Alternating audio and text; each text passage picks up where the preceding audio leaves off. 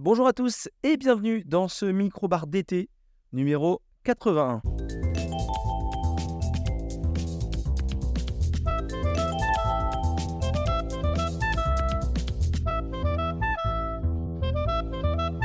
Je suis ravi de vous retrouver euh, ce- cette semaine pour ce nouvel épisode. Je suis vraiment, vraiment content euh, de faire ce nouvel épisode. En plus, c'est un épisode euh, un peu concept. Hein, J'avais dit que j'allais tester des choses cet été. On a testé il y a à peu près un peu moins d'un mois euh, l'épisode euh, entretien avec Maxime. La semaine prochaine, épisode entretien avec Mathieu. Et là, euh, cette semaine, et on recommence comme ça, vous avez une idée. dans deux semaines, on fait un épisode avec un concept pas du tout original, mais nouveau dans les micro-bars. Puisque là, comme c'est l'été, on veut faire des épisodes un peu en avance. Et donc, j'ai décidé de faire un épisode relativement court, j'espère, euh, pas passer trois heures dessus, sur la carrière d'un réalisateur. Et oui, comme vous avez euh, déjà vu le titre de l'épisode, hein, c'est le nom du réalisateur, voilà. Donc, on va, faire un, on va faire un épisode sur les films de Wes Anderson. Et je suis très content et je vais vous expliquer rapidement pourquoi on fait ça et puis euh, qu'est-ce qui m'a amené à choisir Wes Anderson. Et puis ensuite, on va faire un rapide point sur l'ensemble de sa carrière euh, de long métrage. Ça, c'est important. On va pas trop regarder le reste et on va essayer de euh, tirer, euh, de tirer les, de tirer les, informations qu'on peut de ces, de ces réalisations. Alors, pourquoi j'ai décidé de faire cet épisode, ce concept original chez Minibar? Bah Déjà, c'est parce que je suis peut-être le moins connaisseur en cinéma du côté des, animateurs de, de Minibar. hein. Mathieu Maxime une culture cinéma qui m'apparaît de mon humble avis de manière très subjective, un peu supérieure à la mienne.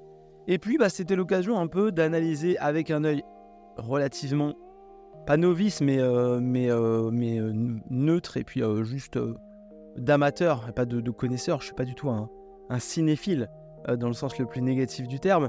Mais voilà, d'analyser un peu l'œuvre d'un réalisateur, essayer de voir si bah, on peut tirer quelque chose, tirer des conclusions en regardant les longs métrages d'un réalisateur et voir si on peut, de mon œil, analyser un style, analyser des choses qui reviennent dans les réalisations euh, d'un réalisateur. Voilà, euh, on sait que le réalisateur, c'est un peu le chef d'orchestre d'un projet euh, cinématographique. C'est celui qui va choisir beaucoup de choses, qui va diriger beaucoup de choses.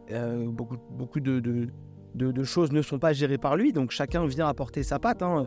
Les acteurs viennent donner une tonalité, même s'ils sont dirigés par le réalisateur, mais bon, ils apportent très clairement leur patte, donc il faut bien les choisir. Euh, le monteur euh, va effectivement aussi euh, donner un peu de, sa patte dans la réalisation, dans l'œuvre finale du film. Le directeur de la photographie, le compositeur, voilà, j'en oublie, hein, j'ai vraiment pris des, choses très, très clichés, mais chacun vient un peu comme ça apporter euh, de lui, et donc le réalisateur, son objectif, c'est en prenant les contraintes aussi économiques avec les boîtes de production, avec les, hum, avec les studios et tout ça, quand c'est des, très grands films, et ben il doit un peu composer tout ça. Et c'est pour ça que l'image de chef d'orchestre, elle est importante. C'est qu'il faut composer avec tout le monde, coordonner euh, l'apport de chacun pour réaliser l'œuvre qui lui correspond et en même temps qui est la, plus réussie possible. Donc ça, c'est vraiment le travail du réalisateur. Alors, j'ai décidé, euh, pour euh, suivre un peu la logique, euh, de partir sur Wes Anderson pour deux raisons. La première, c'est que j'avais jamais vu aucun de ses films. Je n'avais jamais regardé un seul film de Wes Anderson, pardon, les notifications. Et d'autre part, la deuxième, euh, la deuxième chose, c'est que, bah, en fait, Wes Anderson, ça me paraissait être un exercice très très simple pour commencer. Bah, premièrement, parce que bah, c'est euh, euh, un réalisateur que j'avais pas vu, donc j'ai un œil neuf. Et en même temps, c'est un réalisateur qui a une patte quand même assez bien définie, et donc ça permettait comme ça de voir un peu, de voir un petit peu euh, ce que j'en retirais, sachant que j'avais pas trop de surprise sur le fait que le monsieur a un peu une patte euh, personnelle. Alors, pour commencer avec Wes Anderson, on va parler aujourd'hui, on va parler rapidement de ces 10 films euh. Ah oui, l'autre objectif. On va parler de ces 10 films, sachant qu'on ne va pas parler du film qui sort en 2023, puisque bah, pour les deux réalisateurs dont je vais parler cet été, ce sont des réalisateurs qui sont un petit peu dans l'actu, entre guillemets, puisqu'ils ont un film qui sort en 2023, et donc Wes Anderson, au mois de juin, euh, si je ne dis pas de bêtises, euh, au mois de juin en France, est sorti Asteroid City, donc je n'ai pas vu, Asteroid City au moment où on enregistre le, podcast. voilà, on verra, on verra. Je vous en parlerai certainement dans un prochain, dans un prochain épisode. Mais bah, c'est l'occasion de revenir sur ces dix précédents films parce qu'il fait l'actu et parce que bah, du coup, on a l'occasion de faire le point sur, de faire le point sur, sur, sur beaucoup de choses. On va faire le tour de ces 10 films, on fera un petit point rapide sur euh, son box-office, euh, parce que bah, c'est important, ça dit aussi, ça peut dire quelque chose. Euh, et puis bah voilà, on va essayer de, on va, va pas faire les récompenses, on va pas faire tout ça, même si bon il a, il a gagné, il a gagné des Oscars. et puis bon, on tirera les conclusions de, nos, de mes 10 visionnages. Et puis, eh ben, je vous ferai à la fin, pour faire un exercice pas forcément facile ou difficile, un petit euh, top 3. Voilà, j'ai décidé de m'imposer un top 3. Alors, ça va pas être facile dans le cas de Wes Anderson, mais un petit top 3 des films que j'ai préférés euh, de Wes Anderson. Ça me permet comme ça de me mettre aussi un peu en difficulté parce que le concept est relativement facile à la base, donc je me fais aussi un petit peu de mal. Bref, on va tout de suite laisser le jingle parler et on va commencer avec son premier film. Et avant de faire le premier film, et on va enchaîner direct, il faut savoir du coup que Wes Anderson est un réalisateur, euh, producteur, scénariste américain qui a des origines euh, suédoises et norvégiennes si je dis pas de bêtises, et donc qui a fait, euh, qui a été à l'université d'Harvard pour faire des études de philosophie et qui a pris aussi des cours d'écriture de scénario, dans lequel il a rencontré, et ça on va commencer tout de suite avant d'introduire son premier film en 1996 Wes Anderson donc qui euh, rencontre Owen Wilson, euh, je crois en cours euh, de scénario, un truc comme ça. J'ai lu ça sur Wikipédia, un cours d'écriture de scénario. Et donc il va se lier d'amitié avec Owen Wilson. Et donc bah il va partir pour réaliser son premier long métrage. D'ailleurs il quitte les cours, il prend pas d'études de cinéma. Il réalise un, premier long métrage avec Owen Wilson et il embarque même les deux frères d'Owen Wilson, Luke qu'on connaît un petit peu, qui a, joué dans, plein de films, et euh, aussi Andrew, qui est le, frère aîné de la, de la fratrie. Et donc ils vont euh, donc euh, participer tous à ce projet qui est Bottle Rocket, 1996, sorti du premier long métrage de, de, Wes Anderson, dans lequel on va, on va pas se mentir, le, film a été un beat dans un premier temps, c'est important. On va commencer à décrypter quelques petits points qui plaisent à, Wes Anderson. Wes Anderson, il scénarise ses films. Maintenant, il en produit même et donc il les réalise. Normal, on analyse surtout le réalisateur. Mais bon, il, écrit tous les films qu'il réalise. Donc ça, c'est la, chose la plus importante. Et on a des thématiques assez importantes qui reviennent. On a des sujets qui reviennent souvent et vraiment un peu... Euh, l'histoire de, Bottle Rocket, euh, du coup, c'est Anthony, un genre de, braqueur à la petite semelle. Un gars qui, est un peu dépressif aussi, qui n'est pas, qui est pas au top qui euh, est dans un hôpital psychiatrique, je crois, et qui est pote avec un. Avec, euh, bah, donc ça, c'est Luke Wilson, le rôle principal. Et son meilleur pote, c'est Dignan, c'est Owen Wilson. Donc les frères euh, jouent des, des amis. Et donc Dignan, c'est un gars qui, voilà, qui est. qui est pas le mec le plus intelligent du monde, mais qui est ambitieux dans le dans l'objectif de devenir un des plus grands voleurs. Et par exemple, Dignan, il a un plan, je crois, sur 50 ou, 60 ans de tête hein, pour en fait pour réaliser un plan avec vraiment beaucoup de points et beaucoup d'actions à réaliser pour devenir les meilleurs voleurs. Et c'est un mec qui a envie. C'est pour ça qu'on sent qu'il n'est pas vraiment hyper. Euh, il est pas vraiment hyper malin partout, mais, mais qui a vraiment de l'ambition, qui a vraiment des grosses envies. Et par exemple, bah, il veut sortir, il veut, aider son meilleur pote à s'enfuir euh, de l'hôpital psychiatrique. Et donc l'autre, il a le droit de sortir. Et finalement, euh, pour faire plaisir à son pote Dignan, et ben Anthony, il va s'échapper par la fenêtre en tirant des draps et tout ça en demandant l'accord du médecin, euh, du médecin euh, psychiatre euh, à l'hôpital, en lui expliquant pourquoi il fait ça. Et donc, bah, ils vont, faire un peu s'échapper Anthony alors qu'il bah, avait le droit de sortir naturellement. Et puis ensuite, ils vont aller faire un casse dans la maison d'Anthony. Et puis, ils vont, s'enfuir. après, ils vont aussi braquer une librairie. Et puis, ils vont recruter un autre pote qui, ses parents sont riches, ils ont disparu, il a une, une grande maison.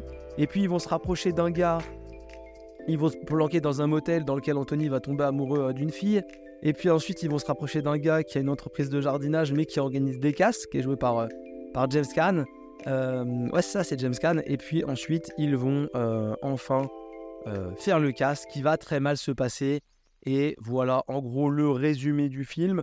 Et on va suivre en fait ces deux amis, donc Owen et Luke Wilson, l'un dépressif, l'autre très ambitieux mais pas très malin, qui enchaînent un peu les loupés, qui, euh, euh, sont amis mais qui n'ont pas les mêmes envies, euh, qui cherchent pas les mêmes choses. Et en gros, on va vraiment avoir ces deux personnages qui vont vivre une aventure. Le film n'est pas, comme on le verra plus tard, on découvre des petites choses qu'on a pu, qu'on a pu vraiment constater dans l'œuvre de Wes Anderson, comme la construction des personnages, comme tout, un, tout un attrait pour, bah, pour la, la dépression. Ou... C'est pas des films qui sont foncièrement tout le temps joyeux. C'est des films où, dans lesquels on va traiter de personnages qui ont des problèmes, qui doivent faire face à leurs problèmes, et puis d'autres personnages aussi, des fois, qui sont plus dans la fuite ou plus dans, plus dans, dans, l'ignorance, l'auto. Euh, il essaie de s'auto-convaincre que tout va bien un peu. Et là, on a déjà cette idée-là. Après, on n'a pas du tout ce qu'on verra plus tard, euh, le, côté plan serré, tout ça. On est vraiment dans un premier film de, Wes Anderson dans lequel il va tenter des choses. Le film n'est pas incroyable, mais moi j'ai bien aimé. J'ai bien aimé. Euh, j'ai passé un bon moment parce que j'ai trouvé le, personnage de, Luke Wilson attachant, vraiment. On, sent que Wes Anderson, c'est ce qui me plaît hein, dans un premier temps. Il écrit, il écrit des personnages qui sont parfois cool. Et là, on a euh, ce personnage un peu Luke Wilson qui, ouais, qui est pas très bien, mais en même temps qui a envie d'aller mieux et qui en même temps a pas envie de faire de mal à son, à son, à son meilleur pote, mais en même temps qui a envie de s'en sortir. Un peu torturé entre deux trucs. Et euh, ouais, j'ai passé un bon moment. vraiment devant, devant Bottle Rocket. Et j'aurais tendance à le conseiller parce que déjà, on peut commencer à voir quelques petites choses euh, ici et là euh, dans les, euh, dans les personnages, dans l'histoire qui est racontée par, qui est raconté par, par Wes Anderson. sachant que ça reste un petit premier film à 7 millions de, 7 millions de, budget, donc on est vraiment dans des, dans des petites prods. mais c'est un film très très très intéressant pour comprendre un peu vers où Wes Anderson commençait à se, à se construire parce que bah, n'a pas fait d'études de cinéma et c'était vraiment une première euh, réalisation. Après voilà, on n'a pas tous 7 millions d'euros pour faire un premier euh, long métrage. On passe tout de suite au deuxième film. Le deuxième film de Wes Anderson, c'est 1998, Rushmore, dans lequel on va suivre euh, Jason Schwartzman pour son premier rôle dans un long métrage qui interprète le personnage de Max Fisher, qui est un adolescent de 15 ans qui est dans une école privée qui s'appelle Rushmore, d'où le nom du, film. C'est un film donc, qui est euh, écrit réalisé par Wes Anderson avec Owen Wilson également au scénario, ça c'est important. J'avais oublié de, le dire, tout comme Bottle Rocket d'ailleurs. Wilson a beaucoup accompagné, euh, beaucoup accompagné Wes Anderson. Et donc on va suivre comme ça Max Fisher, qui est donc un élève qui euh, a eu l'occasion d'obtenir une bourse pour aller dans un, dans un lycée privé euh, sa, sa, maman est, décédée, son père est un, petit coiffeur, euh, un petit coiffeur modeste, hein, vraiment. Euh. Et donc, bah, du coup, Max Fischer, son objectif, c'est vraiment d'être celui, il est passionné partout. Il a envie de, faire le, de participer au plus d'activités extrascolaires. Donc, il est président, fondateur de plein de clubs et vraiment, il touche à tout, sans être vraiment très bon bah, dans ce qui est l'objectif principal de, l'école, les cours. Donc il est pas très bon dans les cours et il appartient, il fait essaie d'ouvrir plein de clubs, d'être président de plein de clubs, de faire plein d'activités. On sent que c'est un, élève euh, intelligent mais euh, qui a envie de, toucher à tout et d'être euh, d'être reconnu. Et donc il va comme ça un peu papillonner entre plein d'activités sans être très bon dans les cours. Et un jour le, proviseur de, l'école le reçoit et lui explique que si ses notes ne montent pas, ne sont pas meilleures, et eh ben, il se fera renvoyer de l'école. Et donc, bah, on sent qu'il a, euh, on sent qu'il est un peu, euh, il est un peu torturé cet ado parce que bah, il a envie de bien faire, il a envie de toucher à tout. Il commence à tomber amoureux aussi d'une, euh, et puis en fait, il y a des relations qui commencent un peu à se mélanger, des gens qui se, qui se trahissent un petit peu, qui se, qui se, qui se, qui se, rabiboche. Voilà. Et c'est un film que j'ai pas trop aimé. Hein, voilà, on va pas perdre de temps. Alors, c'est un film qui a beaucoup aidé la carrière de Wes Anderson, parce qu'il a eu reçu une bien meilleure, euh, une bien meilleure euh, euh, critique que, que, Bottle Rocket. Que je peux comprendre, parce que bah, c'est plus élaboré. Et on commence encore à voir des intrigues relationnel plus établi que dans Bottle Rocket. on a un personnage qui, moi, j'ai trouvé pas du tout attachant, hein, le personnage du, rôle principal, Jason Schwartzman, qui joue très bien, mais son personnage n'est absolument pas attachant. Et puis on commence à voir tout doucement des acteurs qu'on va revoir petit à petit dans les œuvres de Wes Anderson, puisque c'est la première apparition de euh, Bill Murray euh, euh, dans le cinéma de Wes Anderson, sachant qu'on a également Luke Wilson qui revient, qui revient jouer un, petit, un petit rôle, vraiment un petit rôle, tout comme Andrew Wilson, le, frère aîné de la fratrie, mais pas de Owen dans ce, dans ce film-là. donc voilà, on a, on a tous ces, euh, on a tous ces personnages qui se torturent, Max qui tombe amoureux d'une prof, mais bah, il a 15 ans, donc la prof, euh, je crois en plus elle est veuve, donc elle veut pas vraiment, euh, elle n'a pas pour objectif de se mettre en couple avec, avec, un, avec un, adolescent, même pas un étudiant, un, lycéen. et donc on a tous ces personnages comme ça qui se tournent autour, qui se, qui se repoussent, qui s'attirent, qui ont envie de devenir amis, même parce qu'ils peuvent pas l'être plus, mais en même temps ils s'entendent pas. Enfin voilà, et des fois c'est trop. Et vraiment, moi j'ai trouvé que le personnage de, Max Fisher était vraiment pas intéressant. On est encore loin de la patte euh, artistique, euh, purement euh, image Wes Anderson. On va bientôt aborder, très bientôt. mais il y a encore, voilà, plus dans l'intrigue et dans l'écriture des personnages, on commence à comprendre vers, quoi veut en venir Wes Anderson. C'est une volonté, euh, mais ça se, ça se dessine, ça se dessine gentiment. Ensuite, en 2001, en 2001, Wes Anderson réalise La famille Tenenbaum. Et La famille Tenenbaum, c'est un film que j'ai euh, voulu voir pendant longtemps parce que, bah, déjà, premièrement, le casting est très très cool. Alors bon, c'est encore un scénario de Wes Anderson et euh, de Owen Wilson qui a au moins participé à ces trois premiers films. C'est un budget qui a doublé, qui a plus que doublé, qui a triplé par rapport à Bottle Rocket euh, puisque c'est 21 millions euh, de dollars. Et puis, euh, c'est surtout, comme je vous ai dit, un casting assez important avec Gene Hackman, Gwyneth Paltrow, Ben Stiller, Owen Wilson, Luke Wilson, Danny Glover, Bill Murray, Alec Baldwin qui fait le, qui fait le, narrateur.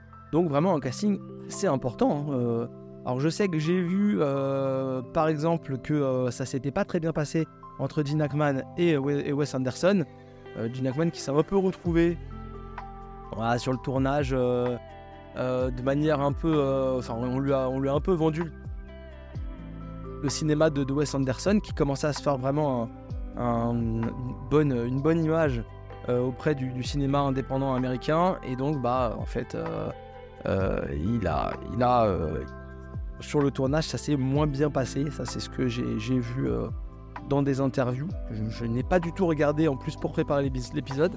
Et ça m'avait euh, marqué parce que bah moi j'ai l'impression vraiment que Gene Hackman, de ce que je connais de lui, ça m'apparaît pas comme étant un réalisateur euh, très Wes Anderson compatible. Et du coup bah apparemment ça se, vérifiait euh, ça se au d'après ce que j'ai vu dans les, making of ou dans les entretiens Sachant que voilà, euh, on va le voir, Wes Anderson, il a vraiment euh, une habitude de tourner souvent avec les mêmes acteurs. Et quand il y a des acteurs qui n'ont tourné que dans un film, on peut se douter que c'est peut-être parce que bah, finalement, ça n'a pas tant accroché que ça. Sinon, il y a quand même souvent les mêmes personnes qui reviennent. On fera le point tout à l'heure, vous verrez. C'est assez, euh, c'est assez marrant.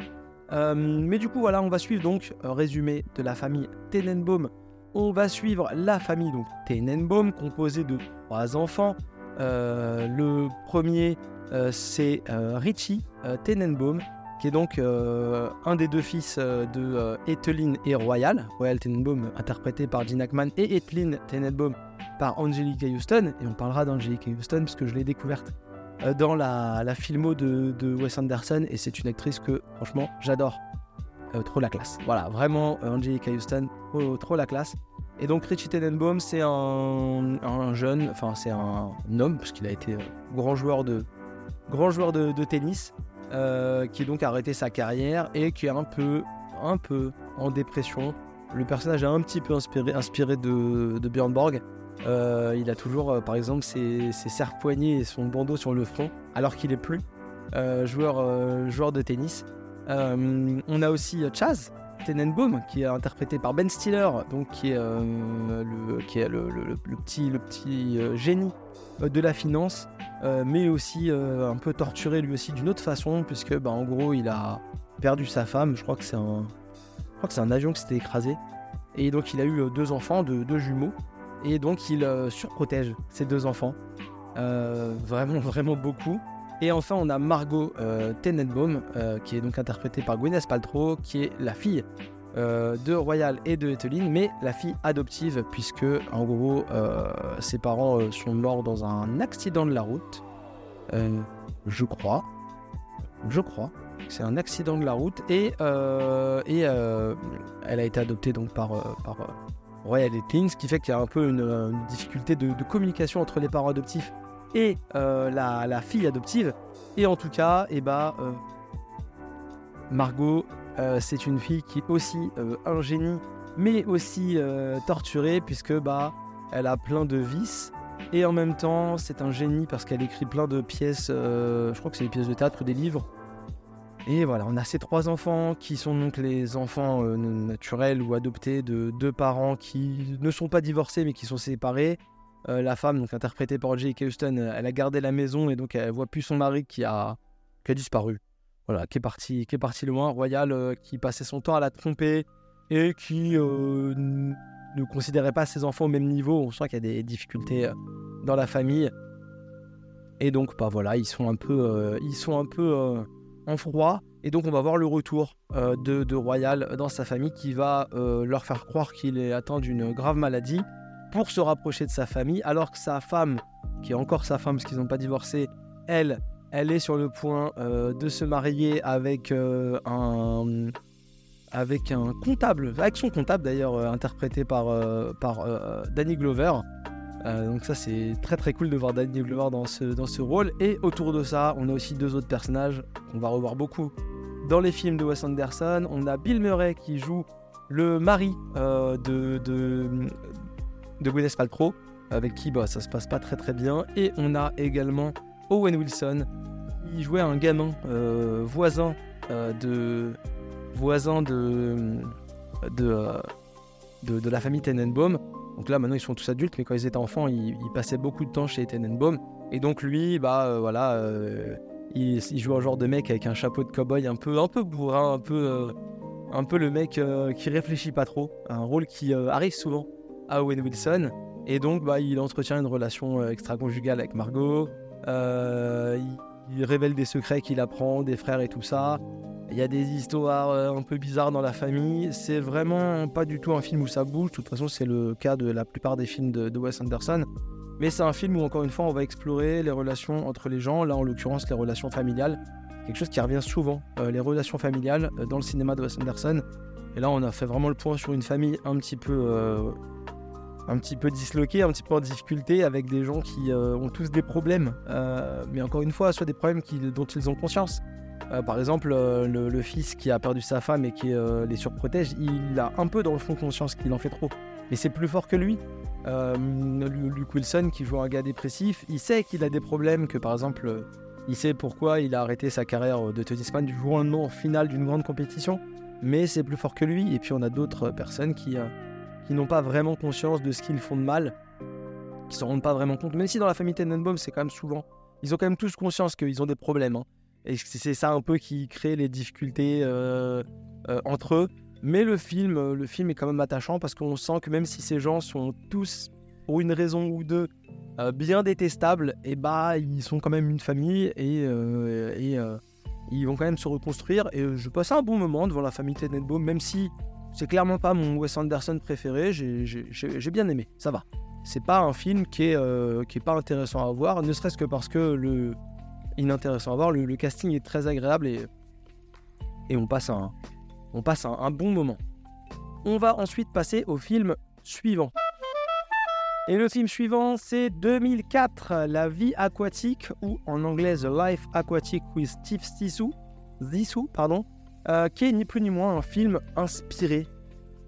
Bon, inspiré, euh, plus ou moins loin, de euh, Jacques-Yves Cousteau, puisque bah, le personnage principal interprété par Bill Murray passe son temps, lui, mais pas que lui, avec un bonnet rouge sur la tête. Bill Murray, donc, qui interprète Steve Zissou, un, océanographe qui vit des aventures un peu particulières, qui a donc sa team, la team Zissou, et donc il réalise des documentaires sur la, vie aquatique avec toute son équipe dans laquelle, dans lequel ils sont sur un bateau. Le film se passe, se passe en partie sur, sur un bateau. Et donc on va comme ça suivre les aventures de Steve Zissou qui lui au début du film euh, on découvre euh, que euh, qu'il perd un, ami, un très proche ami, duquel il est, il est très attaché. Et, et il, va, il va vouloir aller le venger en allant chercher le, monstre marin qui a tué son ami. Et au cours de cette quête, au cours de cette, de, cette, de cette aventure dans laquelle il va aussi euh, réaliser un, documentaire, et eh ben on va découvrir toute une flopée de personnages, parce qu'il y a beaucoup, beaucoup de monde au casting, encore une fois. C'est vraiment, je trouve, le premier point commun important, et c'est pas le seul, de la plupart des films euh, euh, de, de, Wes Anderson à partir de la famille Tenenbaum, c'est qu'on a un gros casting. Et là, je vais vous donner une partie du casting assez rapidement. Mais on a Bill Murray dans le rôle principal, on a Owen Wilson, Kate Blanchett, encore Angelina Houston, euh, on a William Defoe, on a Jeff Goldblum. Euh, dans les plus petits rôles, euh, dans les plus petits rôles, on a, on a, on a, non, c'est tout. Dans les rôles connus, on a, on a, on a que ça. Mais ça fait déjà une bonne, une bonne quantité d'acteurs. Alors on a donc Bill Murray qui joue Steve Zissou, l'océanographe qui est inspiré de, de Jacques-Yves Cousteau. on va y arriver. Je parle vite. Je vous prie de m'excuser. Euh, et donc, on a également Owen Wilson, qui cette fois-ci n'est pas au scénario, c'est écrit par euh, Wes Anderson et Noah Baumbach, qui joue un personnage qui pense être le fils euh, de Steve Zissou, qui a l'impression qu'il est le fils parce que voilà, sa, mère, sa mère a connu Steve Zissou et donc bah, peut-être que Steve Zissou est son père. Mais on a aussi Kate Blanchett, qui est une journaliste qui va monter sur le Belafonte, qui est le bateau euh, de Steve Zissou, et qui donc va suivre une partie des aventures de, euh, de, l'équipe. On a Angelica Houston qui joue euh, sa femme, ex-femme, la femme ex-femme de Bill Murray, avec qui c'est un peu en froid, mais toujours la classe. Franchement, vraiment, c'est trop fort. Et ensuite, on a Willem Dafoe qui joue le bras droit de Bill Murray dans l'équipe, et Jeff Goldblum qui joue un capitaine un peu, un peu sûr de lui, qui essaye aussi de, draguer la, la, la, femme de, Bill Murray. Et donc ils vont euh, partir en aventure euh, dans ce bateau dans lequel on va beaucoup les suivre. Et qui va être le premier, je pense que c'est vraiment le premier pas dans lequel on va avoir la patte euh, artistique de Wes Anderson. Parce qu'en fait, Wes Anderson, il aime bien, je trouve, ça va se reconnaître dans beaucoup de, ses, de, ses, de ses œuvres après, à certains moments mais il aime bien prendre un cadre défini, et là en l'occurrence le bateau, alors, ils ne restent pas que sur le bateau, ils font d'autres choses. Mais tout ce qui est sur le bateau, ça lui sert à commencer à faire un peu ses plans fixes, euh, ces grands plans où aussi on voit les personnages se déplacer d'une pièce à l'autre. Donc, on fait un, genre de travelling, soit, euh, soit horizontal, soit vertical, dans lequel on va voir les personnages se déplacer euh, dans une genre de maquette grandeur nature pour montrer un peu la taille de l'objet et les suivre un peu en direct. Ça, Wes Anderson, il aime beaucoup faire et ça se retrouve déjà dans ça se retrouve déjà dans, dans, dans la vie aquatique. On retrouve aussi déjà beaucoup le fait d'aimer euh, euh, artistiquement encore euh, les enfermer dans des petits espaces, les contraindre à, à, être les uns sur les autres. Et donc là, plus sur l'aspect scénario, l'aspect communauté, dialogue, échange, construction de personnages. On a toujours ce rôle de la famille, par exemple avec Owen Wilson, qui pense être le fils d'un homme qu'il ne connaît pas, qu'il va rejoindre, il va, il va quitter sa vie pour rejoindre un homme qu'il ne connaît pas dans un monde qu'il ne connaît pas, euh, plus bah, toutes les relations à côté, les relations amoureuses, euh, les nouvelles, les anciennes, la vie d'un équipage avec des gens qui arrivent dedans, qui viennent un peu casser les codes. Euh, une scène d'action, un genre de plan séquence aussi, où ils vont sur une île affronter des pirates. vraiment, la vie aquatique, moi c'est le premier film que j'ai vu de, Wes Anderson quand j'ai commencé. Bah, je me suis posé la question de savoir s'il fallait que je les vois dans l'ordre ou pas. Et puis je me suis dit, la flemme. Déjà, s'envoyer 10 films du même réalisateur en ne sachant pas si ça va me plaire, euh, parce que bah, c'est très, spécial, donc on n'est pas, on pas sûr. J'étais un peu, voilà, un peu, euh, un peu bancal, mais du coup j'y suis quand même allé, j'y suis quand même allé en mode un peu, marche tape dans les en mode un peu à l'arrache. Et franchement, j'ai vraiment passé un bon moment et ça m'a. tant mieux que je sois tombé sur La vie aquatique parce que ça m'a vraiment poussé à voir les, autres films de Wes Anderson.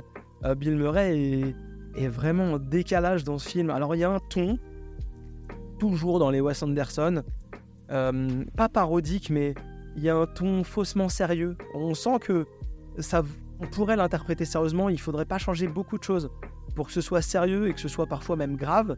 Mais à côté de ça, on sent aussi que hum, il y, a, y, de la fantaisie un peu, il y a, y a, un peu euh, euh, de l'humour euh, disséminé ici et là, mais pas toujours que de la blague. Mais voilà, il y a quelques petites touches comme ça par-ci par-là. Et il y a un côté, je trouve personnellement très théâtral euh, directement déjà dans, euh, dans la vie aquatique avec euh, ces personnages qui sont enfermés dans un espace clos. Le bateau était l'occasion parfaite. Il y a ce petit plan où ils sont dans un sous-marin, il y a, y a un passage dans une île où c'est un peu plus ouvert, mais la majorité quand même de, de du film, c'est beaucoup de plans fixes ou des travelling légers ou même dans, ces espaces, comme je vous dis, où des fois ils se baladent dans le bateau, on a un genre de travelling pour les suivre, un plan caméra qui se balade un peu sur une maquette, un bateau coupé en deux dans lequel on va aller voir se déplacer, prendre une échelle ou monter dans une pièce à côté. Mais c'est toujours, c'est pas dynamique comme on peut l'entendre comme un film d'action où la réalisation elle est posée. Et en fait, si c'était une pièce de théâtre, et eh bah techniquement, ce serait pas plus choquant que ça. Parce qu'en fait, on regarde pas, euh, on regarde pas pour euh, pour euh, pour la réalisation, c'est pas forcément vrai, mais on, a, on a vraiment envie de suivre. Euh, on a vraiment envie de suivre. Ah, c'est ça, c'est le requin jaguar, l'animal qui a tué son, son, meilleur ami. Et on a vraiment envie de suivre cet équipage-là et de voir un peu comment va s'intégrer, comment vont s'intégrer. Donc euh, Owen Wilson et Kate Blanchett qui arrivent un peu au milieu d'un équipage qui est construit, qui est, fort. Euh, il y a une chose qu'on n'a pas dit, c'est que la musique c'est important pour Wes Anderson. On le voit un peu au cours de son œuvre. On en reparlera. Mais bah, j'ai aussi beaucoup beaucoup aimé euh, la vie aquatique parce que parmi l'équipage, ça c'est quelque chose qui m'a vraiment, vraiment beaucoup plu. Euh, parmi l'équipage, on a euh, un acteur portugais, je crois, George. Seu George, je, je, je, je, le dis certainement mal, qui, est donc, qui est donc un chanteur. c'est un musicien brésilien qui fait partie, donc qui joue lui le rôle de Pelé dos Santos. C'est très clair. Hein il est euh, portugais brésilien. Euh, et donc c'est l'expert en sécurité, donc euh, les armes, hein. mais surtout c'est aussi le musicien de l'équipage. Et régulièrement, il va s'asseoir dans un coin de l'image ou au premier plan et il va jouer à la guitare en portugais une musique, une chanson, donc il y a différents moments, mais de David Bowie. Au cours du film, à plusieurs moments, il va se poser et il va interpréter une musique de, David Bowie et ça passe parfaitement c'est agréable, c'est dans le ton du film, entre sérieux et décalage. Et en fait, on est, enfin, j'ai vraiment, vraiment beaucoup aimé La vie aquatique. Euh, je sais que le film n'a pas eu un grand succès, mais c'est vraiment très très cool. On s'attache à cet équipage un peu loufoque. On s'attache aussi à ces personnages euh, en décalage, la quête un peu de vengeance et en même temps, franchement, j'ai vraiment pris beaucoup de plaisir. Je me suis attaché au personnage et euh, ça m'a vraiment engagé à aller voir les autres films de, de Wes Anderson. On continue avec le film suivant. Vous allez voir, maintenant, ça va aller un peu plus vite parce que on a des choses qui se sont euh, définies euh, et on va être toujours dans la même dynamique. Donc là, on, continue avec 2007, euh, pardon. 2007, à bord du Darjeeling Limited, le cinquième film de Wes Anderson, dans lequel on va suivre encore une fois une fratrie. C'est quelque chose qui revient souvent, soit les histoires parents-enfants, soit les histoires de, frères et sœurs. Là, en l'occurrence, c'est trois frères qui vont donc monter à bord du Darjeeling Limited. Donc là, les frères Whitman, interprétés par Owen Wilson, Adrian Brody et Jason Schwartzman. Adrian Brody est le nouveau euh, dans cette, euh, le nouveau dans cette, euh, dans cet épisode. Et on a un casting un peu plus réduit, donc pas pour me déplaire de ce côté-là, avec un acteur connu et reconnu à côté. On a Bill Murray et Angelica Houston qui jouent des rôles plus ou moins importants. Euh, voilà, J.K. Houston joue leur mère. Ça, c'est pas un, spoiler. Et donc, ces trois frères vont euh, prendre un train dans les Indes pour aller voir, euh, aller voir leur, retrouver leur mère. parce que bah, ils ne s'étaient pas vus depuis un an quand ils avaient perdu leur, leur père. Et là, ils vont voir leur mère, je ne sais plus quelle est la raison, c'est pas le, la chose la plus importante. Ils vont donc se retrouver donc enfermés dans un train qui va faire un ou deux arrêts, mais on a toujours cette euh, idée de, lieu clos, de lieu euh, fixe dans lequel on va pouvoir les, enfermer, donc les, obliger à interagir, découvrir les, volontés de chacun, les caractères, les confronter à des personnages extérieurs, des personnages qui sont, euh, qui, sont qui vont dans leur sens, d'autres qui vont un peu contre eux. Et donc voilà, on voit tout ça. À un moment donné, ils ratent le train, ils perdent le train pour une raison X ou Y. Euh, et puis euh, ils vont se retrouver dans un village indien dans lequel ils vont être confrontés à la mort d'un enfant. Euh, et puis ensuite ils vont retrouver leur mère. Et donc à la fin, les frères vont mieux et le frère se sont rapprochés sans expliquer un peu trop pourquoi. J'espère que je spoil pas trop les films, mais c'est un, résumé un peu, rapide. Ça n'empêche pas de voir les films. Darjeeling Limited, je l'ai moins aimé. Je l'ai moins aimé, pardon. je commence à avoir du mal à parler. La fatigue se fait ressentir. Je suis tout seul au micro. Que voulez-vous? Mais c'est un film que j'ai moins aimé parce que euh, bah là, euh, on est toujours euh, dans les mêmes codes que, les, films, que les, films précédents. On va pas se mentir, Wes Anderson, il y a des choses qui se répètent, il y a des choses qui reviennent. Et là, eh ben, on est dedans. quoi. La fratrie, les gens qui ont des difficultés à communiquer, un peu comme dans la famille Tenenbaum.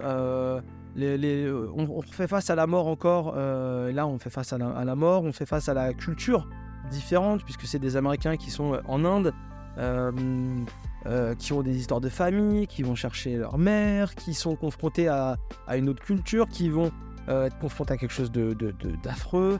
Euh, et en fait, voilà, on, s'attache au personnage. Hein. Vraiment, moi, j'aime beaucoup les trois acteurs. Je préfère Jason Schwartzman dans son rôle là que dans le rôle de, Rushmore. mais j'ai moins aimé le film dans son ensemble, même si voilà, il y a des thématiques qui sont très intéressantes. Euh, c'est bien joué, le budget reste un budget relativement serré, on a 17 millions, je crois que je l'ai pas dit pour euh, je l'ai pas dit pour la vie aquatique d'ailleurs, on fait un peu tout un peu un peu à l'arrache les gars là, c'est euh, le plaisir. À 50 millions la vie aquatique. Ah ça le budget avait explosé d'ailleurs, ça se ressent dans la prod. Et ça avait pas très bien marché. Donc on redescend le budget à bord du Darjeeling Unlimited. Limited pardon, Darjeeling Limited avec au scénario Roman Coppola et Jason Schwartzman avec euh, Wes Anderson. C'est un film qui est intéressant, euh, toujours un plaisir de voir euh, Owen Wilson dans un film de, de, Wes Anderson. Je le sens vraiment mis en, valeur. D'ailleurs, il joue un, personnage qui, a des blessures partout sur le visage au début du film, donc il a un, masque et tout. Enfin, il a un truc qui lui protège le nez, qui lui encadre les yeux. Il on voit qu'il est vraiment abîmé. Ça va bien un peu avec son personnage. Owen Wilson, il a le nez un peu tordu. Et, du coup, ça, on a vraiment l'impression qu'à la fin du film, quand il retire tout ça, et bah, il a une marque euh, sur le visage de ses, de ses mésaventures. Euh, donc euh, c'est très très cool. Alors j'ai dit 2007, mais c'est sorti en 2008 en France. en mars, il y a quasiment 5 mois entre la sortie américaine et la sortie française. C'est pas mon film préféré de Wes Anderson, mais par contre, sa patte, elle est là, autant dans le traitement des personnages, autant artistiquement, dans l'évolution dans les lieux, et en même temps dans les relations entre les personnages où on a toujours les mêmes thématiques, la vie en famille, euh, la, découverte, euh, les choses graves, les choses joyeuses qui viennent se mélanger, se frapper euh, pour toujours régulièrement quand même se finir plutôt correctement entre les, entre les personnages. C'est pas des films qui finissent mal, les films de, de Wes Anderson, et c'est plutôt une bonne chose. Même s'il y a des choses graves dedans, ça se finit pas mal. Ensuite, on passe en 2009. Et cette année-là, on va, bah, ça va un peu changer du coup parce que bah, euh, Wes Anderson il a évolué. Il a décidé de réaliser un film d'animation. Et oui, c'est fantastique, Monsieur Fox, Mr. Fox. Euh, le titre québécois d'ailleurs très marrant, c'est Fantastique Maître Renard. Euh, donc, donc voilà, donc c'est réalisé par Wes Anderson avec Noah Baumbach aussi qui l'aide au, au, scénario sur une adaptation d'un livre de Roald Dahl avec au casting, donc voix, parce que là c'est un film d'animation, George Clooney, Meryl Streep, Jason Schwartzman, euh, Willem Dafoe, Bill Murray, Owen Wilson. Je vous ai gardé ceux qui reviennent tout le temps pour la fin. Commencez à découvrir un point commun des films de Wes Anderson. Il y a des gens qu'on voit souvent. Je dis ça, je dis rien. Qu'est-ce que c'est euh, fantastique Mr. Fox, c'est bah, ni plus ni moins que la vie de Monsieur Renard, qui, était un voleur avec sa, avec sa compagne, Madame Renard. Et un jour, ils arrêtent de voler pour avoir une famille et donc ils font un fils. Ils ont un fils qui s'appelle Ash. Et donc, ils ont une vie vraiment très très tranquille. Donc, c'est un film d'animation avec une patte Wes Anderson, on va pas se mentir. Et donc, bah, ils vont comme ça se poser jusqu'aux 12 ans de leur fils renard. Et puis un jour, ils ont, enfin, Fox, le, monsieur Fox, le, renard, euh, bah, il, est, un peu triste dans sa vie et puis bah, il a un peu envie de, retrouver un peu les aventures de sa jeunesse. Et donc il va euh, ni plus ni moins que déménager parce qu'il a trouvé euh, un, a trouvé un arbre dans lequel il peut habiter. Donc les renards n'habitent pas dans les arbres, mais lui, il décide d'emménager dans un arbre avec sa femme et son fils. Et puis ensuite, il décide petit à petit avec son genre de majordome, un peu, c'est un, c'est pas vraiment un, majordome, mais c'est un, opossum qui s'appelle euh, qui s'appelle Sven, euh, ouais, qui est un peu un peu son, son, son bras droit, son un pote et un et un, et un, et un, majordome. Il décide de commencer à, refaire un peu des, des, bêtises de sa de sa jeunesse, et donc il va aller voler les les, les, les trois producteurs, agriculteurs qui sont à côté de son arbre, Bogies, Bones et Bean, qui donc sont des producteurs de, je crois, de cidre, de, haricots, de, non, de... Il y en a un qui fait de la volaille, l'autre qui fait je sais plus quoi, et l'autre qui fait du, cidre. Euh, en gros, il va vraiment aller les voler, donc c'est... Euh, euh, ces, agriculteurs, ces producteurs vont pas se laisser faire, ils vont commencer à l'attaquer. Finalement, lui, il va essayer, donc il, il, va créer des problèmes aux autres animaux dans la zone parce que bah, eux, quand ils découvrent qu'il y a un renard qui s'attaque à eux, ils vont l'identifier, ils vont le pourchasser, donc ils vont un peu raser la faune et la flore autour, euh, autour du, du, euh, du de l'arbre de, de, de, Monsieur Renard. Et, et puis, eh bah, on va un peu, encore une fois, les thématiques habituelles de Wes Anderson, hein, ça revient toujours. Les relations père-fils avec Ash, le fils de, de Monsieur Renard, euh, qui est un peu dans une crise existentielle, qui a l'impression de ne pas avoir les, les bonnes relations avec ses parents, et le père qui s'en bat un peu les couilles de son fils, qui lui veut juste faire ses folies euh, de renard, euh, retrouver un peu euh, bah, la folie voilà, de sa jeunesse où il volait des choses et tout ça, et, et, plus l'affrontement avec les l'affrontement avec les, agriculteurs et puis et tout ça. C'est un film qui est très très très Wes Anderson style, mais en animation avec un style d'animation un peu un peu en stop motion. On a, j'ai l'impression que j'ai pas trop enquêté, mais c'est des, figurines euh, qu'on a mis dans des positions, on a fait des photos, puis on a continué à le faire bouger. On a beaucoup euh, de choses qui reviennent dans les films d'animation de Wes Anderson. Donc là, qu'il y en a eu deux. On verra le, suivant euh, plus tard. Il aime bien dans celui-là. Alors c'est des, des, genres de figurines avec des longs poils, même dans les sourcils et tout. Et donc ils ont fait des figurines certainement des têtes. Et donc ils font aussi beaucoup des gros plans sur la tête des personnages dans lesquels on va les voir bouger les sourcils ou avoir des faciès un peu euh, bah, en raccord avec ce qui se passe dans, l'action. Et c'est très cool, les personnages sont très attachants, l'histoire est, marrante, c'est speed. Ça, je trouve que c'est son film, euh, c'est son film d'animation qui est le film qui bouge le plus, dans lequel il y a le plus d'action.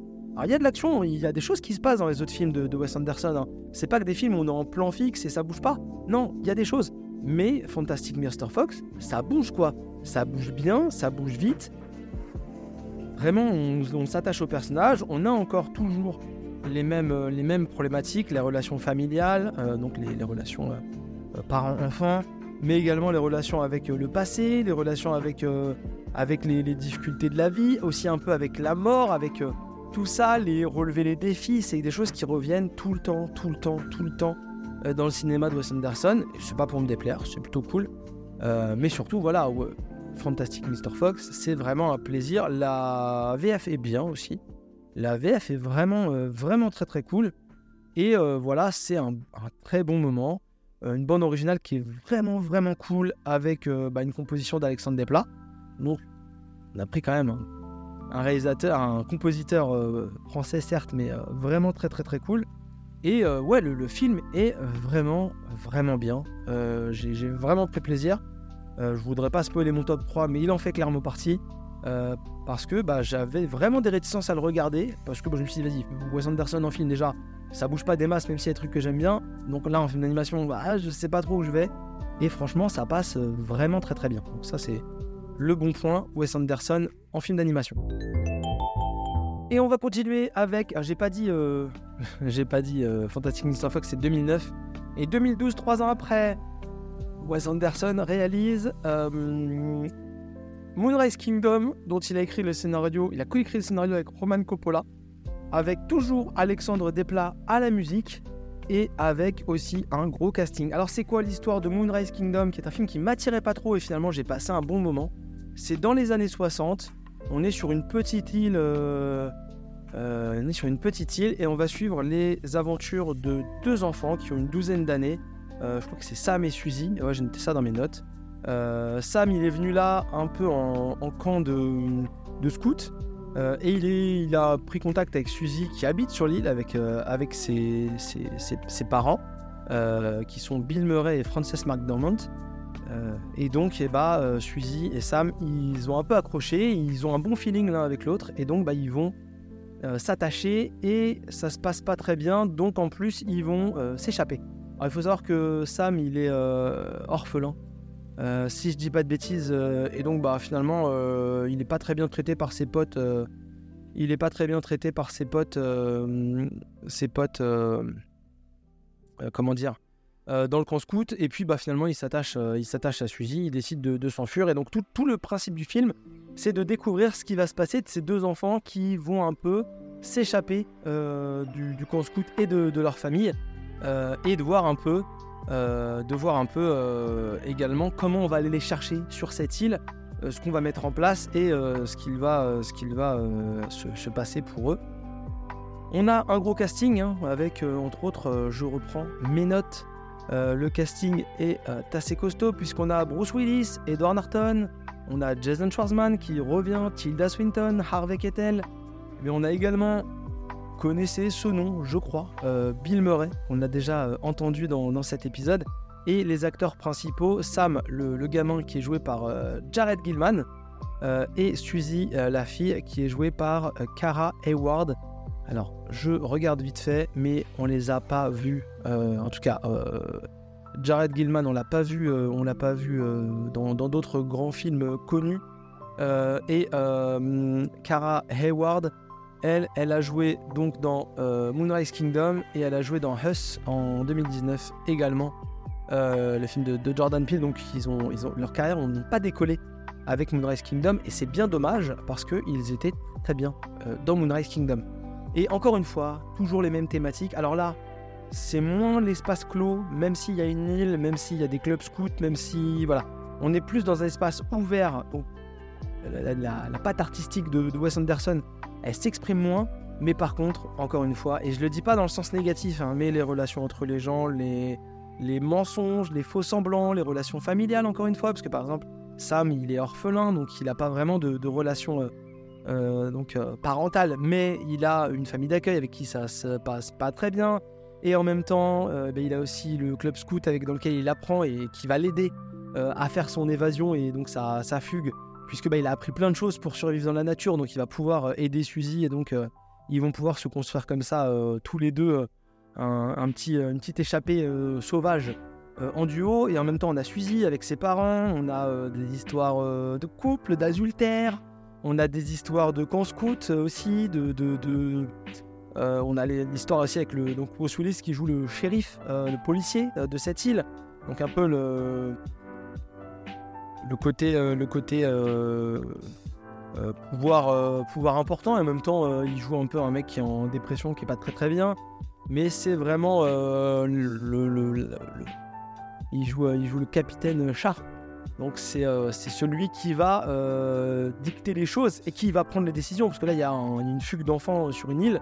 Euh, il y a une tempête qui approche et donc il va falloir un peu les protéger de cette tempête qui approche. Et donc on a, c'est pas vraiment un thriller même style Wes Anderson, hein, on n'est pas, pas là-dedans. Mais on s'attache à ces enfants qui bah, ont envie de, profiter et de s'échapper un peu de leur quotidien qui est chacun de leur côté un peu, un peu morose et puis euh, des adultes qui vont, être, euh, qui vont faire face à, leur, euh, à leurs problèmes et qui vont finalement, finalement devoir un peu avouer des choses, comprendre des choses et aussi les relations entre les enfants, parce que du coup il y a toute une relation qui se crée entre les gamins, les, petits scouts, avec des, gamins qui vont essayer de les en empêcher, d'essayer d'empêcher de, essayer de les empêcher pardon de s'échapper, d'autres qui vont les aider. Donc on a vraiment beaucoup de gamins dans ce film. C'est le premier film de Wes Anderson dans lequel il y a beaucoup d'enfants. Et c'est très cool. Les enfants sont tous, euh, ils sont tous sympas. Alors c'est vraiment pas encore une fois son, meilleur film, mais encore une fois, par contre, j'ai passé un bon moment. J'ai vraiment passé un bon moment euh, devant Moonrise Kingdom. Ça, a déjà 12 ans et ça, roule tout seul. La BO est cool, franchement. Euh, quoi, quoi demander de plus Hein, franchement? Si on passe un bon moment, on poursuit avec 2014. 2014, c'est le 7ème, 1, 2, 3, 4, 5, 6, 7, 8ème film. On va y arriver, on arrive sur la fin, vous voyez? L'épisode va durer un peu moins d'une heure et demie. Wes Anderson, 8ème film de Wes Anderson, The Grand Budapest Hotel. Euh, l'histoire d'un euh, euh, concierge, un concierge distingué, Monsieur Gustave, dans les années 30, dans un pays, dans un pays fictif, hein, si je dis pas de bêtises, la Zubrovska. Zubrovka, Zubro... ouais, Zubrovka, je crois que c'est, euh, dans une ère euh, bah, justement euh, d'entre-deux-guerres, avec donc c'est un truc, un pays imaginaire qu'on imaginerait un peu à l'est de l'Europe, mais pas non plus à l'extra-est, hein, mais voilà, plutôt style Autriche, tout ça. et donc on a Monsieur Gustave, qui est donc un, concierge, qui va hériter d'un grand tableau, qui va être accusé de meurtre, et on va un peu voir bah, sa cavale et sa quête de, euh, reconnaissance euh, et aussi euh, pour essayer de se bah, de, sauver sa, sa réputation. voilà, c'est avec au casting, et là encore une fois, on a un casting très très intéressant. Bah, je vais arrêter de le dire parce que c'est tout le temps ça. chez Wes Anderson, on a Ralph Fiennes qui joue Monsieur Gustave, on a Mathieu Amalric qui joue un autre, je crois, qui joue un autre concierge. Euh, Adrian Brody, euh, Willem Dafoe, Jeff Goldblum, Harvey Kettel, euh, Jude Law. On a un gars, je crois qu'on on en a pas trop parlé dans les. Il n'est pas trop apparu dans d'autres, dans d'autres, dans d'autres, pardon. Films de Wes Anderson, mais il s'appelle Bill Murray. mais on a également, parce que c'est pas fini, un mec qui s'appelle Owen Wilson. On a un gars qui s'appelle Jason Schwartzman aussi, je crois qu'on n'en a pas trop parlé. Edward Norton qui jouait déjà dans le, dans le précédent film, on a Léa Seydoux euh, qui apparaît euh, dans les films de, Wes Anderson. Oui, il y a un gros casting, vraiment. Euh, pas un gros casting du style, c'est que des méga stars, mais des gens qui sont réputés pour, qui sont réputés pour être des acteurs reconnus à Hollywood quand même, et de différentes générations. Un budget de 25 millions de dollars, donc on voit que par rapport à, la vie aquatique, les budgets ont, légèrement diminué. Et donc un scénario de Wes Anderson, voilà, qui d'après une histoire qu'il avait lui-même écrit avec euh, euh, un, autre, euh, un, autre, une autre personne. on a toujours, ça c'est important de le dire, Alexandre Desplat, voilà la musique qui va accompagner beaucoup, qui va beaucoup pardon accompagner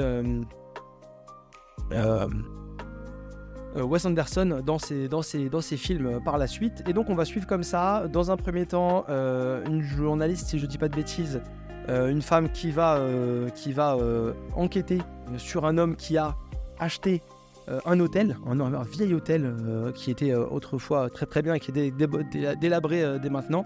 Et elle va aller rencontrer son propriétaire qui s'appelle Zéro Mustafa, qui va lui raconter donc l'histoire de sa fortune et pourquoi il a acheté cet hôtel qui est délabré, qui n'a plus le succès et pourquoi il reste attaché à cet hôtel-là on va découvrir le personnage de Monsieur Gustave, on va découvrir euh, les aventures euh, de, de, de, cet euh, héritage, puis de ce meurtre, et puis de cette cavale, et puis de ça. c'est un film qui n'est pas du tout dans la dynamique Wes Anderson qu'on a pu voir par avant. C'est-à-dire que là, on est. Bon, il y a effectivement les lieux un peu hôtel, un peu tout ça, mais ça bouge. Là, c'est beaucoup moins du film style théâtre. Ça bouge, voilà, ça envoie, ça, ça, ça, voilà, ça, ça développe, ça, ça, ça, voyage, ça, se déplace. Bah, pardon, je galère un peu dans mes mots, mais c'est un film qui est vraiment très très cool. Euh, J'ai pas dit, il y a donc euh, Tony euh, Revolori, qui est un acteur qu'on a, euh, je pense, découvert entre autres dans Grande Budapest Hotel, mais qui avait fait d'autres films, d'autres films avant. C'est son premier, je pense, grand rôle au cinéma. Euh, sachant qu'après, il a quand même fait euh, un des, méchants de, Scream 6. Et donc là, il faut quand même reconnaître que bon, bah, c'est difficile de, faire euh, mieux que, que Scream 6. Non, il, a, il avait fait aussi euh, un des, des- des étudiants méchants dans les Spider-Man de, de Marvel. Euh, voilà, voilà, un mec qui, qui arrêtait pas de maltraiter, euh, euh, de maltraiter Peter Parker. Mais voilà, c'est son premier rôle. C'est lui qui joue euh, le jeune Zero Mustafa, donc qui va faire les, qui va, qui va interpréter le, le rôle du propriétaire dans, ses souvenirs. Et on va suivre comme ça toute cette euh, dynamique-là. On a toujours le scénario, mais là on n'a plus les thématiques, euh, beaucoup moins les thématiques la relation familiale, les difficultés entre les gens. Non, non, c'est plutôt vraiment ce qui va se construire dans ce film-là, et c'est pour ça que je l'ai bien aimé. Si j'ai bien aimé la plupart des films précédents, hein, on peut dire que je suis plutôt Wes Anderson compatible. Euh, c'est plutôt cette relation euh, qui n'est pas une relation euh, familiale, mais qui est quand même une relation qui a des entournures un peu paternalistes, on va dire, avec un côté un peu négatif, mais qui n'est pas tant que ça. C'est la relation entre le concierge, donc émérite, important, reconnu, Monsieur Gustave, et son, son, son assistant, son, son nouveau, sa nouvelle recrue, donc qui s'appelle Zero Mustafa. Et donc on va le, on va le, suivre comme ça. C'est un lobby boy, voilà, un lobby boy. Je cherchais le terme depuis tout à l'heure. Et on va comme ça le suivre, euh, on va comme ça le suivre dans, euh, euh, dans, dans- leurs aventures. Et c'est très cool parce que ça bouge, ça envoie. Il y a aussi, je n'ai pas dit son nom, mais il y a aussi Sawars Ronan, Sawars Ronan qui joue donc une l'amoureuse dans le film de, Tony Revolori, qui joue une gamine qui fait des qui fait des gâteaux. Et ça, ça a une importance relative euh, dans le film. En tout cas, euh, très très bon. Euh, The Grand Budapest Hotel, je sais que je sais qu'il y a des gens qui, sont peut-être moins fans, mais, mais j'ai bien aimé. J'ai bien aimé. Et vous allez voir, on va se répéter puisque on continue 2018. Alors, ça commence à être un peu plus récent. L'île aux chiens, sorti euh, donc en 2018, euh, réalisé par Wes Anderson toujours, puisqu'on fait sa filmographie, ça paraît logique. Écrit donc par Wes Anderson d'après une histoire qu'il avait imaginée lui-même, mais avec également en support Roman Coppola, Jason Schwartzman et Kunichi Nomura, euh, avec toujours euh, à la musique Alexandre Desplat. Euh, Je, je voudrais pas trop spoiler, mais je crois qu'Alexandre Desplat et, et Wes Anderson se sont, se sont bien trouvés puisque bah, il a fait tous ses films suivants. Ça, je vais arrêter de le citer. Alexandre Desplat, c'est son euh, compositeur maintenant euh, jusqu'au euh, prochain film, même celui qui sort cette année, c'est Alexandre Desplat. L'île aux chiens, c'est quoi? C'est l'histoire dans un futur dystopique, donc dans une ville japonaise, une genre de mégalopole, un peu une Tokyo imaginaire. On, voit que Wes Anderson, il aime bien aussi situer ses, films dans des lieux très connus. Voilà, donc c'est vrai. C'est un film d'animation, je sais pas si je l'ai dit. Euh, donc c'est un peu dans le style de, Fantastic Mr. Fox, des figurines, dans des décors et un peu de la, stop motion. C'est vraiment ce que j'ai l'impression. Mais là, au lieu d'avoir que des, animaux et pas beaucoup d'humains, on a aussi des êtres humains. Parce que l'île aux chiens, avant de, de- de- d'en dire plus, je vais m'arrêter là-dessus. C'est l'histoire euh, d'un euh, petit garçon, d'un petit garçon qui donc qui s'appelle Atari Kobayashi, euh, qui va donc euh, euh, aller chercher son chien sur une île, l'île aux chiens. Pour l'instant, vous devez me suivre. Le titre n'a pas l'air trop mal, employé, puisqu'en fait, dans cette mégalopole de Megazaki, le maire autoritaire qui, semble-t-il, a plein de pouvoirs et qui est un fervent défenseur des chats et qui déteste les chiens, donc utilise le prétexte de la grippe euh, euh, voilà, euh, qui donc se propage euh, par le biais de la population des chiens. Bah, la grippe truffoïde, elle est dangereuse pour l'homme, elle passe par les chiens. Qu'est-ce qu'on va faire? On retire tous les chiens de notre mégalopole Megazaki et on les enferme sur une île sur laquelle ils vont tous mourir les uns avec les autres et ils ne nous contamineront pas. Le truc, c'est que le premier chien qui va être banni, c'est Spots, qui est donc le chien de Atari, donc le, neveu du maire, qui est aussi un orphelin. Euh, et donc, il va être déposé sur l'île, et puis ensuite, l'île poubelle euh, va, être, euh, va être comme ça, comment dire, prise, prise d'assaut par les chiens exportés par le maire Kobayashi. Et donc, ce jeune Atari qui, à qui son chien lui, manque beaucoup, il est vraiment très très triste depuis avoir son chien, eh ben, il va se fabriquer un petit avion personnel et il va s'envoler pour aller sur l'île. Malheureusement, sur l'île, le maire Kobayashi, parce que ça, il ne se débarrassait pas assez vite des chiens, il va décider bah, de tous les tuer. je crois qu'il veut faire exploser l'île ou quelque chose comme ça. et finalement, les chiens vont s'entraider pour aider le, jeune garçon à retrouver son, son chien, Spot. Et donc, on va un peu, comment dire, essayer de, contrer la, le, plan machiavélique du maire, du maire Kobayashi et de protéger les chiens parce que finalement, peut-être que cette maladie, elle peut se soigner. Je ne vous fais pas l'affront euh, de euh, vous dire qu'il y a un gros casting. C'est un film d'animation certes, mais comme pour Fantastic Mr. Euh, Fox, il y a un casting intéressant. On a Brian Cranston, on a Jeff Goldblum qui revient encore une fois, on a Liv Schreiber qu'on n'avait jamais cité dans, les, dans les films de, Wes Anderson, mais on a également Frances McDormand qui revient après Moonrise Kingdom. Tilda Swinton qu'on a déjà cité, Harvey Keitel aussi qui fait un, petit rôle. On a beaucoup d'acteurs euh, japonais. On a, euh, euh, effectivement Ken Watanabe, d'ailleurs, je l'ai cité parce que c'est un acteur japonais connu. Et enfin, on a Scarlett Johansson qui joue donc effectivement aussi une, chaîne du, de l'équipe. Et enfin, un acteur, deux acteurs qu'on a. Enfin, on n'a pas trop vu non plus. Un mec qui s'appelle Edward Norton, qui je crois a joué dans un ou deux films avant, et un gars, euh, Bill Murray, je ne le connais pas, je sais pas qui c'est Bill Murray, euh, mais voilà, il a l'air d'être connu, donc euh, voilà.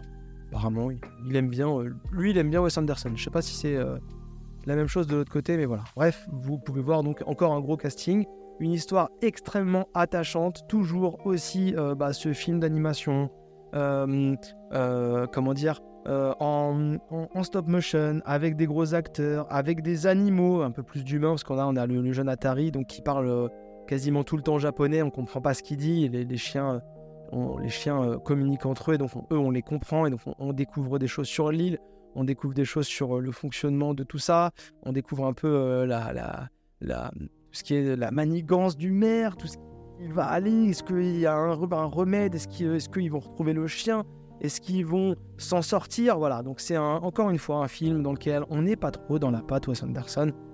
Chiant à dire, hein, mais voilà, euh, qui, se, qui, qui, prend vraiment des libertés. Il n'y a pas de l'action, mais ça bouge. On s'attache vraiment aux animaux. On a toujours aussi ce petit plan où on voit les. Il aime bien faire ça, Wes Anderson, dans ses films en stop motion. On a la, la, grosse tête de l'animal en premier plan. Vraiment, euh, vraiment, vraiment au premier plan. Et on va voir un peu des animations comme ça. C'est très très cool. Les chiens sont vraiment, vraiment euh, et bah, attachant. Euh, sachant que Wes Anderson a choisi les doubleurs français. Alors je sais pas s'il a fait ça dans toutes les, dans toutes les, les, comment dire.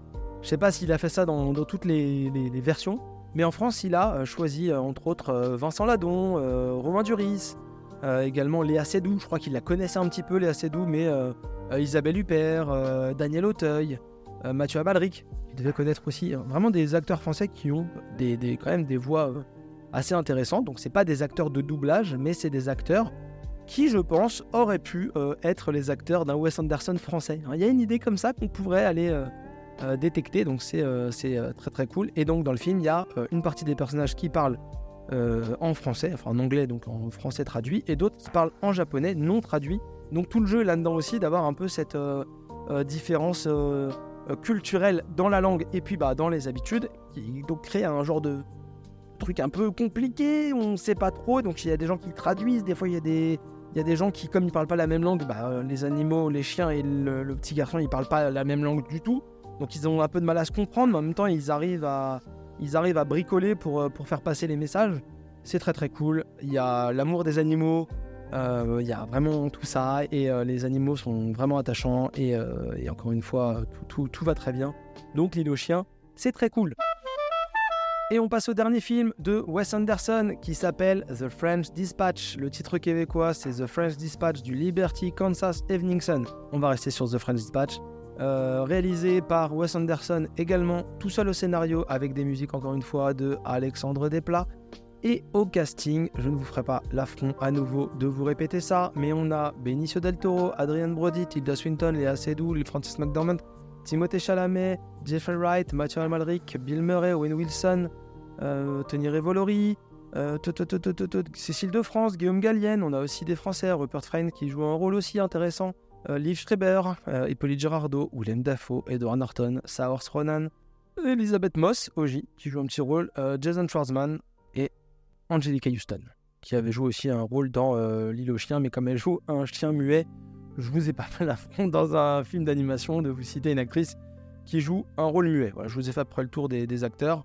En tout cas, The French Dispatch, j'ai pas du tout aimé. Voilà, on va aller vite. C'est en fait euh, le principe du film, c'est vraiment de suivre des, petits euh, des, histoires. Donc on est vraiment dans euh, un, film dans lequel on va suivre des, des petites des petites histoires à par-ci par-là. On a un journal dans lequel le propriétaire est décédé et donc on va comme ça suivre les histoires différentes. on a un petit truc avec Wayne Wilson qui joue un, qui joue un, journaliste cycliste donc qui, fait, qui, visite des villes françaises en vélo et donc qui écrit sur ces villes françaises. mais ensuite on a trois plus grandes histoires avec donc un, journaliste qui va suivre un... Oh purée un prisonnier qui fait de la peinture avec toute une histoire voilà, de, de, modèles, de gardiens de prison, de, de, fresques, de fresques artistiques, de, de galeries, de, voilà, de, pièces de théâtre. Puis ensuite, on va suivre euh, Francis McDormand qui va euh, suivre une genre de, de mai 68 euh, réécrit. donc avec Timothy Chalamet et, Lina Coudry, dont j'ai pas parlé, ils vont donc un peu s'affronter, s'entraider avec un manifeste à écrire pas très très intéressant. Et si après le dernier, le épisode, c'est c'est le, meilleur, je trouve, c'est le plus intéressant. C'est Jeffrey White qui donc va suivre l'histoire d'un commissaire de police français, encore en nuit sur basé, la, même, la même ville que tous les autres éléments, parce que tous les, tous les, toutes les histoires se déroulent à Ennui sur basé. c'est les meilleurs articles qui ont été édités par The French Dispatch. Je ne vous dis pas que ça se passe en France, mais voilà. Euh, et donc on va, euh, on va euh, comme ça suivre l'histoire de ce commissaire de police qui voit son fils se faire enlever et qui va donc aller affronter les criminels qui ont enlevé son fils et qui va se servir d'un chef cuisinier que le, chef de police Nescaffier donc qui va, qui va se rapprocher des criminels en leur faisant des petits plats, en les empoisonnant. Je vous ai spoilé toute l'histoire, mais le film n'est pas très bien, donc ne perdez pas votre temps. Euh, voilà, c'est long, c'est pas très marrant et franchement, je me suis un peu fait chier dans The French Dispatch. Euh, voilà pour euh, les réalisations de Wes Anderson. Mais le film, l'épisode n'est pas fini puisqu'on va encore faire deux choses. On va faire un top 3 où je vais essayer de vous expliquer ce que j'ai aimé et pourquoi, même si je vous ai quand même dit pas mal de choses. Donc on va surtout faire un top 3 pour la blague. Et ensuite, on va faire le petit, la petite reco livre. Ça, faut pas l'oublier, la reco livre pour le top 3. Alors le top 3, je ne l'ai pas fait, je le fais en live parce que ça m'amuse euh, et puis j'aime bien me torturer. Euh, mon numéro 3, mon film numéro 3 euh, de, de, Wes Anderson, je vais mettre La vie aquatique parce que c'est le premier film que j'ai que vu de Wes Anderson et j'ai vraiment passé un bon moment, ça m'a bien plu, ça m'a aidé à voir les, les films de Wes Anderson et puis voilà, Steve Zissou, il, est, il, est, très marrant et Bill Murray est très très cool. Le top 2, c'est The Grand Budapest Hotel. Euh, euh, que j'ai vraiment beaucoup aimé. Encore une fois, on est euh, un peu différent de ce qu'on peut attribuer à Wes Anderson, mais c'est un film qui est très très cool et ça bouge bien et il se passe plein de choses. Et mon top 1, je voulais mettre un film d'animation parce que je trouve que c'est les films qu'il a le plus réussi, mais j'allais pas mettre ces deux films d'animation dans mon top 3.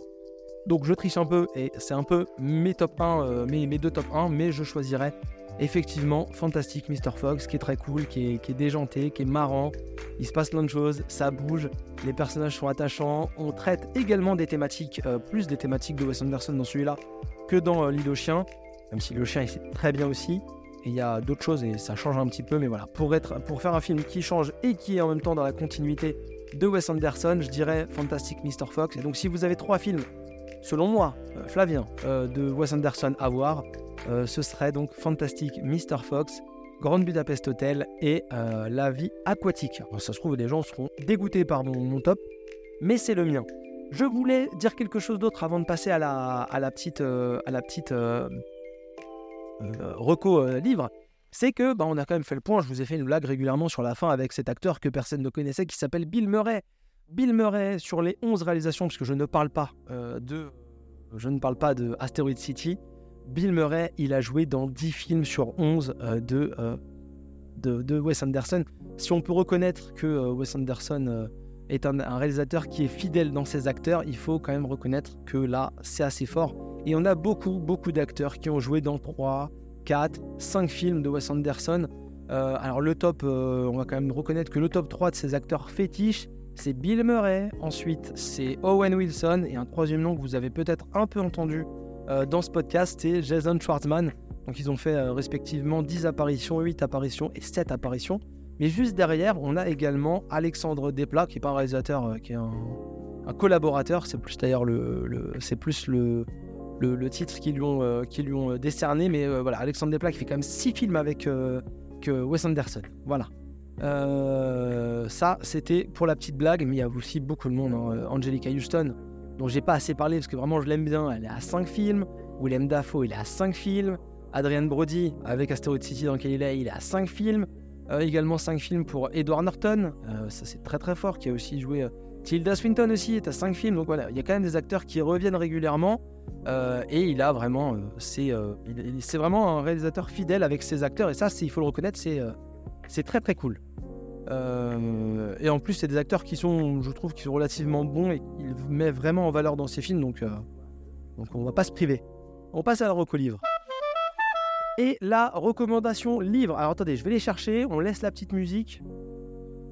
Alors je voulais voir, je voulais vous recommander des livres et euh, vous savez, hein, la recommandation livre de cet été, c'est des trucs qu'on a envie de lire mais qu'on peut pas emmener à la plage ou en vacances. Et là, en fait, euh, bah, je voulais un peu pousser mon fils à lire des livres, et en même temps, je voulais me faire plaisir à moi. Donc, je suis allé acheter des BD Mickey. Mais vous savez, des grandes BD Mickey relativement fines, mais avec des très belles, euh, des, très belles euh, des très belles œuvres. Elles sont, elles sont vraiment bien, bien imprimées, bien produites. Et donc, bah, je voulais un peu inciter mon fils à lire de la BD. S'il veut pas lire des histoires, peut-être qu'il voudra lire la BD. Donc, se laisser aspirer dans de la BD. Et donc, je me suis dit, bah, Mickey, c'est simple. Il se passe quand même des aventures. Donc, j'ai un peu regardé à droite à gauche ce qui se faisait. Et j'ai trouvé 4 BD Mickey que je voulais donc l'inciter à lire. Et je voulais vous en parler rapidement pour vous en conseiller fortement deux. Une troisième un petit peu, puis une autre moins que j'ai moins aimé. En tout cas, j'ai euh, ma, quatrième, euh, BD euh, que je, que je voulais vous conseiller si, si vous avez le temps. c'est ni plus ni moins que Mickey et tac tac tac tac tac. Mickey et la Terre des Anciens. donc c'est Mickey et Minnie qui sont dans un monde, dans un monde aérien où leur planète a explosé et donc ils se baladent à dos d'oiseaux. Il y a toujours Patibulaire qui vient les embêter. C'est un truc un peu fantastique. Euh, voilà, apparemment c'est inspiré de Tolkien, Mobius et Miyazaki. J'ai pas passé un grand moment, ça m'a un peu ennuyé et ça méritait d'être euh, vraiment étalé sur 3-4 histoires pour bien développer, euh, bien développer les personnages. Parce que vous allez voir, ces histoires-là sont un peu, un peu éclatées. par contre, j'ai lu Mickey et l'océan perdu, donc c'est une histoire qui se tient un peu plus en un tome. voilà, dans lequel, et qui est très très très belle, vous allez voir des images, c'est vraiment très très beau. La, la, couverture de Mickey et l'océan perdu, elle est magnifique. Alors, la Terre des Anciens, c'est beau. Euh, mais Mickey et l'océan perdu, c'est vraiment très très beau. C'est les mêmes personnes qui ont fait les deux BD dont je viens de vous parler. Et là, c'est vraiment très très cool puisqu'on on est dans un univers où euh, il y a une expérience euh, dans l'eau et ça a un peu déréglé les océans et l'eau elle se balade un peu dans l'atmosphère. Donc c'est un peu un truc d'action, ça, d'action. À la Mickey, hein, attention. Et ça passe bien, franchement on s'ennuie pas c'est très sympa. Mais surtout, ce dont je voulais, euh, vous, euh, ce dont je voulais vous, recommander, et c'est les deux, vraiment les deux que je veux vous recommander avec euh, vraiment, vraiment beaucoup, vraiment beaucoup d'envie, et allez-y, c'est vraiment très très cool. C'est Horrific Land et Terror Island. Les deux sont littéralement magnifiques. C'est magnifique, c'est des trucs qui sont de l'horreur à la Mickey, en l'occurrence un Horrific Land et Terror Island. Je pense que vous avez bien compris que voilà, c'est c'est un, peu horreur, mais horreur gentille. Hein, mon fils de, 8 ans, Lenny, et, ça, le, ça le fait bien rire. Dans lequel on va suivre les aventures de Mickey, Donald et Dingo, qui sont donc des détectives euh, qui vont donc euh, remplir des missions. Et donc dans euh, Horrific Land, ils vont parcourir un parc d'attractions délabré pour essayer de comprendre ce qu'il s'est passé et ce qu'il s'y passe. parce qu'il y a des histoires de fantômes et tout ça. Et donc c'est vraiment très très beau. Les personnages sont très marrants. Il y a des blagues. Graphiquement, c'est splendide. Voilà, la pochette est, la pochette est belle. vraiment, je ne saurais pas vous dire, vous décrire le dessin, mais c'est très très beau. Et Terror Island, on est aussi sur une enquête donc de Mickey, Dingo et Donald, pardon, qui cette fois-ci sont engagés par une femme qui a perdu son mari, qui voulait se rendre sur une île mystérieuse. Ils s'achètent un bateau en kit, ils construisent leur bateau, très marrant. Et euh, puis ensuite, ils vont se rendre sur l'île pour essayer d'enquêter et de savoir ce qu'il s'est passé. C'est vraiment très très cool. Il y a des planches magnifiques dans, euh, Terror Island, euh, avec une planche où on les voit, un genre de, labyrinthe, où on les voit passer de la page de gauche à la page de droite, puis ils descendent, ils repassent sur la page de gauche, puis ils repassent sur la page de droite. C'est vraiment vraiment très très très sympa on lit ça avec euh, beaucoup de plaisir et ça déroule les BD euh, Mickey, euh, Disney, tout ça. Il y a vraiment des choses très jolies. Et là, Terror Island et Horrific Island, c'est vraiment très cool. Horrific Island, c'est Lewis Trondheim et Alexis Némé. et Terror Island, c'est Alexis Némé tout seul qui donc fait, le, dessin et l'histoire. Mais les deux sont vraiment très très cool. Ça vaut 15 euros pièce. C'est de la BD. Mais franchement, euh, ne vous en privez pas euh, parce que euh, si vous avez des enfants et que vous voulez un peu les inciter à la lecture, allez-y. Je pense que ça peut être une solution pour leur faire découvrir un, bah, nouveau style de lecture qu'est la BD avant qu'ils grandissent un petit peu et qu'ils aillent soit dans le manga, soit dans le comics. que des livres qui coûtent bien cher à lire. Voilà, on n'a pas toujours les moyens de tout acheter. Bref, les éditions sont très très belles. Et voilà, c'est sorti en 2019 et 2022 pour mes deux recommandations favorites. Et j'espère qu'ils feront un tome 3, une suite de Terror Island, parce que j'ai vraiment, vraiment beaucoup aimé. Pourquoi je vous les conseille? Parce que c'est bien, mais aussi parce que les éditions sont très belles et ce serait dommage de les glisser dans une valise et de les abîmer. Voilà, ça reste dans la thématique de vous voulez les lire, mais vous ne voulez pas les emmener, pas les abîmer. Cela, vous pouvez les assumer, contrairement à la semaine prochaine, mais vous ne voulez pas les abîmer. Je vous souhaite une excellente semaine. Profitez bien. Vraiment, éclatez-vous parce que bah, euh, les vacances, on est déjà à la moitié. Ça commence à aller vite là. Et je vois la rentrée s'approcher et je me dis que j'ai pas assez profité des vacances. J'ai peur, je tremble. Protégez-vous, la crème solaire, le chapeau, buvez de l'eau et à lundi prochain. Salut